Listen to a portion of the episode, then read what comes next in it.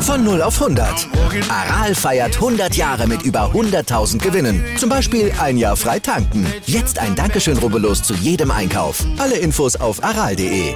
Aral, alles super. Weißt du, wer mein Held des Tages ist? Na, verrat's mir. Nahuel Carabena aus Andorra. Oh, der 3000 Meter Hindernisläufer, der gestern mhm. als letzter ins Ziel kam. Genau, der war letztlich abgeschlagen letzter, aber das hatte ja auch einen Grund, denn nach knapp einem Drittel des Rennens, da hat er ja angehalten, um dem bis dato führenden Den Wang Christensen nach einem Sturz zu helfen. Also der konnte letztlich auch nicht mehr weitermachen, aber Carabena, der half ihm dann, sich immerhin von der Innenbahn aus dem Laufweg rauszubewegen. Also ja, richtige Unterstützung hat er geleistet. Ja, und dafür bekam er völlig zu Recht auch Szenenapplaus dann im Münchner Olympiastadion. Das war wirklich eine tolle Geste, tolle Aktion, großer Sportsmann, nachdem neulich ja schon die Aktion von Jamal Musiala als Fairplay gefeiert wurde, weil er sich äh, nach einem Rempler im Strafraum eben nicht hat fallen lassen, sondern den Torabschluss gesucht hat. Ja, aber genau das hier war jetzt echtes Fairplay, ganz stark. Apropos stark, das sind auch unsere anderen Themen des Tages. Der Coach von Kölns Conference League Gegner Feherwart beispielsweise, der spricht bei uns im Interview. Wir fragen uns, wie besorgt sollte der FC Liverpool nach dem schwachen Saisonstart sein und wann hört eigentlich endlich das Gerede des Profisports in Deutschland über Nachhaltigkeit auf und es wird auch mal was getan. Ja, ja, also das sind unsere Themen. Wir freuen uns, dass ihr mit dabei seid und wir sagen guten Morgen Zustand jetzt dem ersten Sportpodcast des Tages. Auch heute werden wir unterstützt vom Sportinformationsdienst, dem SID. Ich bin Andreas Wurm. Und ich bin Malte Asmus und wir würden uns freuen, wenn ihr uns liked, besternt, rezensiert und natürlich abonniert. Und das geht überall, wo es Podcasts gibt. Aber jetzt gibt's erstmal unseren SID Newsblog und der wird immer dann, wenn etwas passiert, auch aktualisiert und auf den Stand jetzt gebracht. Darüber spricht heute die Sportwelt.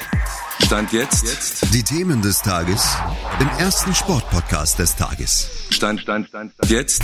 Mit Andreas Worm und Malte Asmus auf meinsportpodcast.de. Top-Thema. Donnerstag geht's los für den ersten FC Köln in der Conference League zu Hause beim Hinspiel gegen den FC Fehervar aus Ungarn. Ja, und der Verein, der hat einen deutschen Trainer. Mhm, Michael Boris heißt der, äh, ist mit Unterbrechungen schon seit einigen Jahren in Ungarn aktiv und der hat vor diesem Jahr auch für ihn ganz besonderen Spiel mit dem Sportinformationsdienst über den ungarischen Fußball und seine Rückkehr nach Köln gesprochen. Ja, was macht denn seine Mannschaft und was macht den ungarischen Fußball aus seiner Sicht aus? Das ist wirklich schwer, was über Jahre so die Nummer, die Nummer zwei in, in Ungarn hinter Ferenc Varos. Ähm, das heißt, sie sind immer ambitioniert, Meister zu werden oder zumindest international zu spielen. Ich glaube, vor zwei Jahren waren sie auch in den Playoffs, sind dann mal in Belgien rausgeflogen. Ähm, was macht den ungarischen Fußball aus? Sie mögen gerne Fußball spielen, technisch versiert.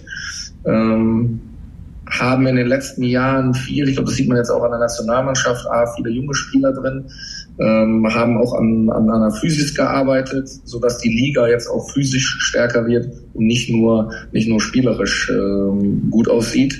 Zu meiner Mannschaft mit zwei ungarischen Nationalspielern, Fiola und, und äh, Luis Nego, ähm, glaube ich, wenn man die beiden, wenn man die beiden Spiele jetzt gesehen hat in der Euro und auch, ähm, auch ähm, in der Nations League, sind die recht bekannt. Vorne haben wir noch einen Stürmer, Nationalspieler aus, aus Georgien, ein anderer Stürmer Bosnien-Herzegowina.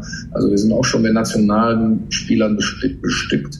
Natürlich jetzt nicht aus Spanien, äh, Frankreich oder aus Deutschland. Köln ist in der Liga gut gestartet. Im Pokal gab es allerdings ein überraschendes Aus beim Zweitligisten Jan Regensburg. Ist das etwas, was Boris Mut macht?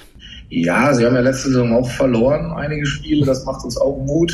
Äh, wir müssen halt an, an diesem Donnerstagabend um halb neun wirklich äh, alles raushauen, müssen ähm, die beste Tagesleistung oder die beste Tagesform der ganzen Woche da abliefern und äh, ja auch auch äh, mental natürlich wach sein, um äh, gegen den ersten FC Köln irgendwas mitzunehmen.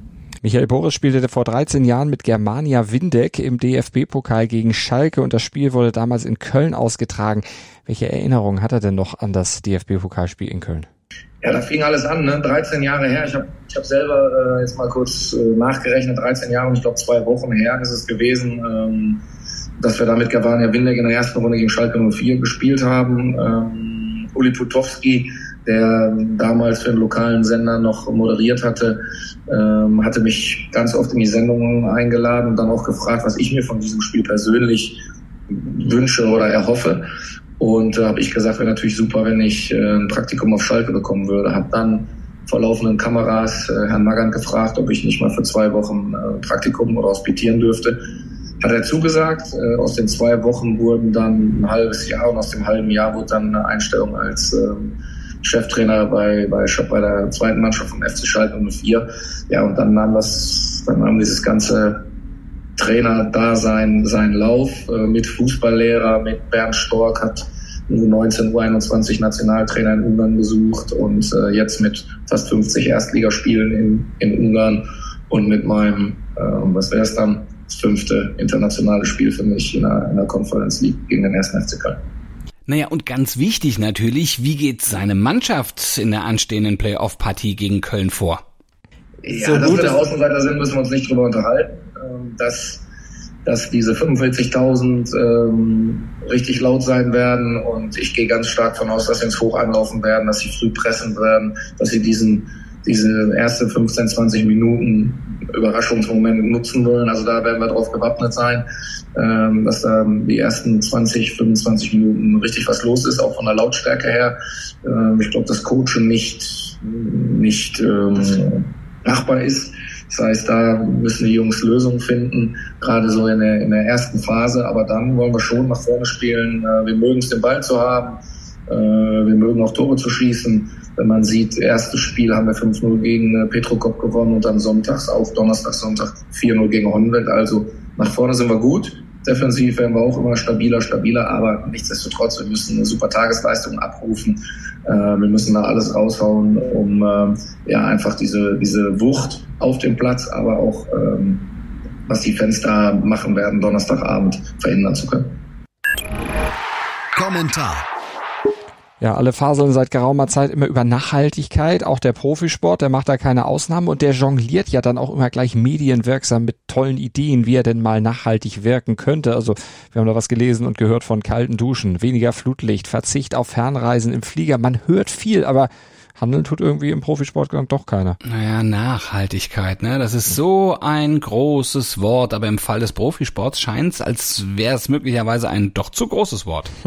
ja, bald kommen Herbst und Winter und da wird es dann dank der explodierenden Energiekosten sehr, sehr ungemütlich und für viele vielleicht sogar existenzbedrohend. Ja, und was macht der Sport? Naja, er hebt den äh, Breitensport aufs Schild, ne? Anstatt ähm, öffentlichkeitswirksam mal eigene Maßnahmen anzuschieben. Das klingt alles so, die Energiekrise ist ein sehr ernstes Problem. Ja, ist es.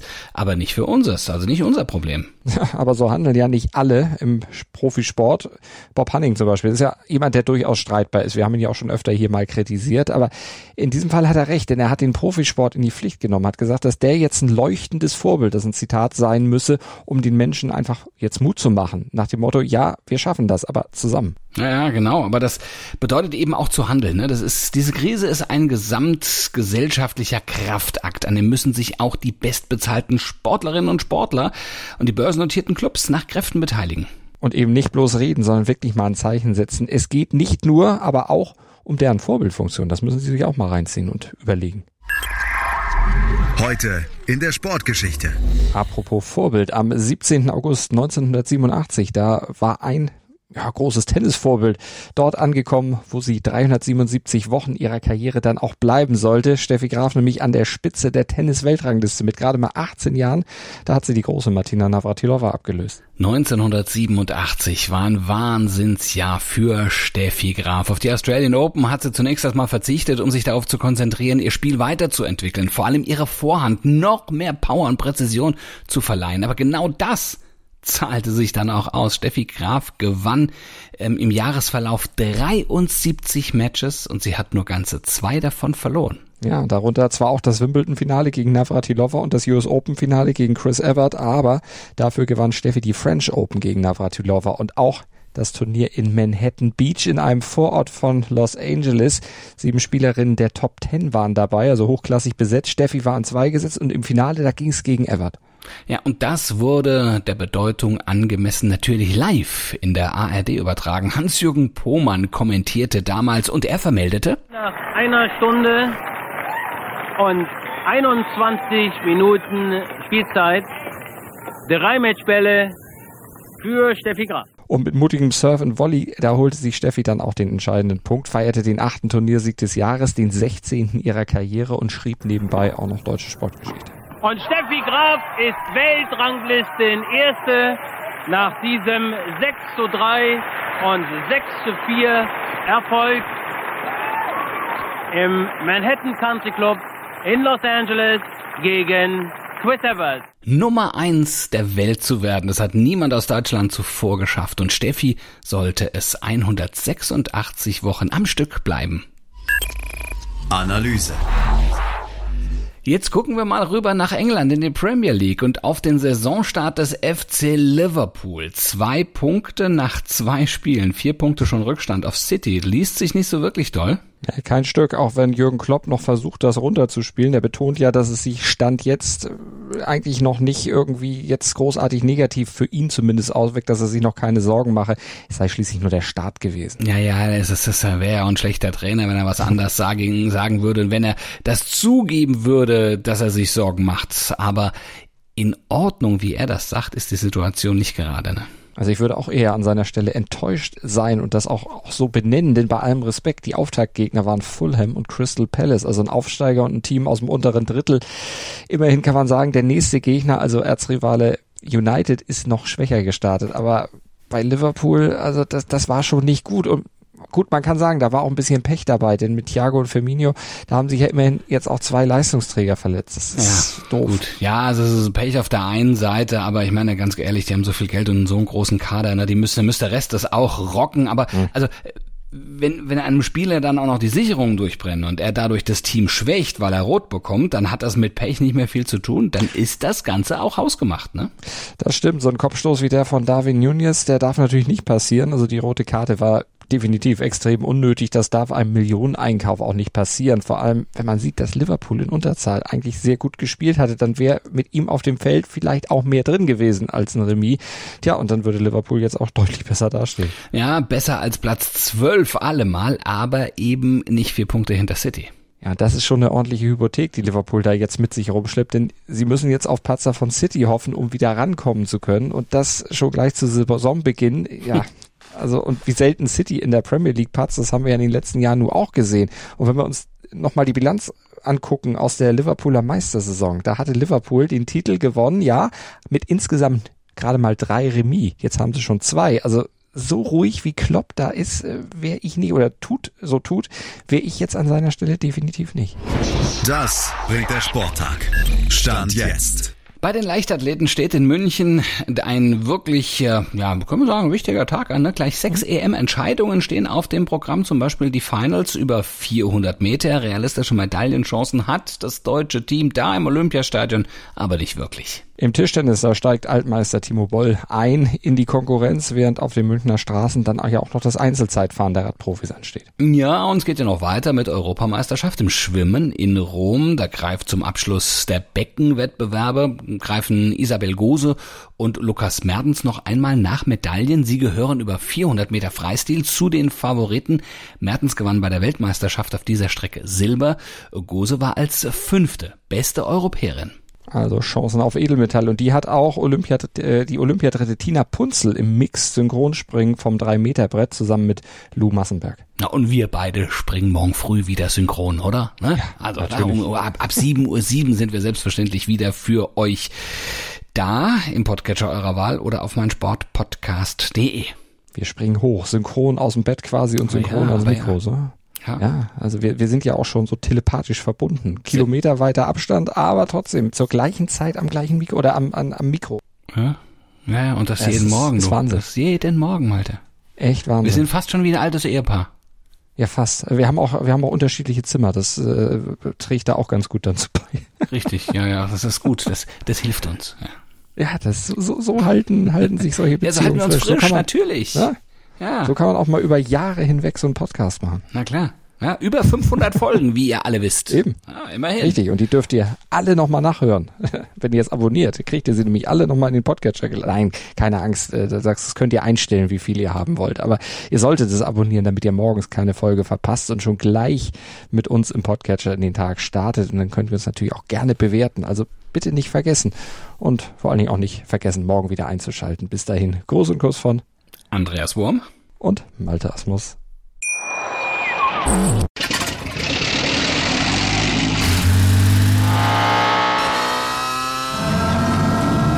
Von 0 auf 100.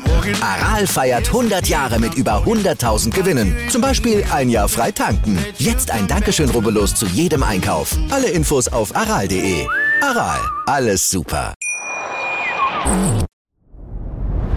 Dir hat dieser Podcast gefallen? Dann klicke jetzt auf Abonnieren und empfehle ihn weiter. Bleib immer auf dem Laufenden und folge uns bei Twitter, Instagram und Facebook. Mehr Podcasts aus der weiten Welt des Sports findest du auf meinsportpodcast.de.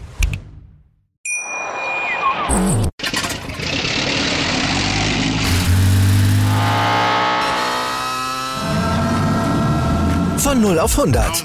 Aral feiert 100 Jahre mit über 100.000 Gewinnen. Zum Beispiel ein Jahr frei tanken. Jetzt ein Dankeschön, rubbellos zu jedem Einkauf. Alle Infos auf aral.de.